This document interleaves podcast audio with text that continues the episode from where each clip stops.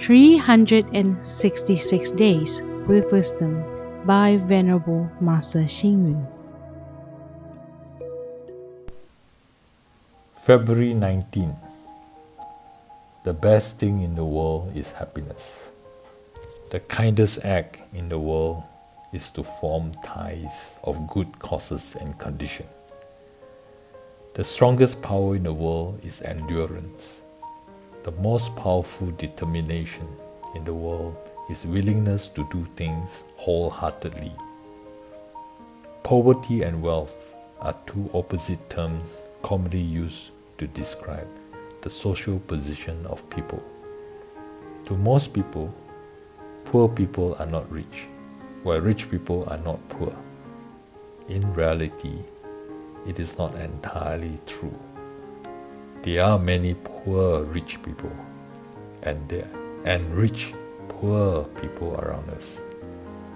Yan Hui was one of Confucius' disciples. Though he lived in a depleted place and had very simple food every day, he was always happy and contented. Can you say that he is a poor man? Mahakassayapa, one of Buddha's ten disciples, used to live by a mound by the river in the mountain. He had only one meal daily. His only possession was a piece of sangha robe and a begging bowl. However, his mind was calm and free from attachment. So, can you say he was a poor man? Let us look at the rich people of today. They live in modern buildings, have cars and many assistants. They are busy making money focusing on the stock market every day, can you say that they are rich? There are those who have lots of money and property, but they always complain of insufficient money and unwilling to spend a single cent on other people. Can you say that they are rich?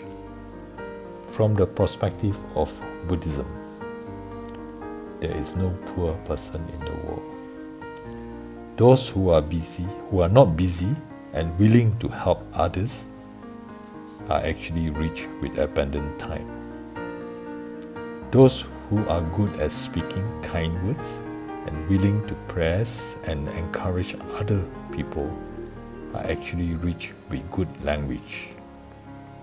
Those who always always shows their smiles happiness and respect for others are rich with a beautiful mind. One who helps and serves people energetically is also rich with dynamic energy. So those who are always greedy and are not satisfied will be for poor forever.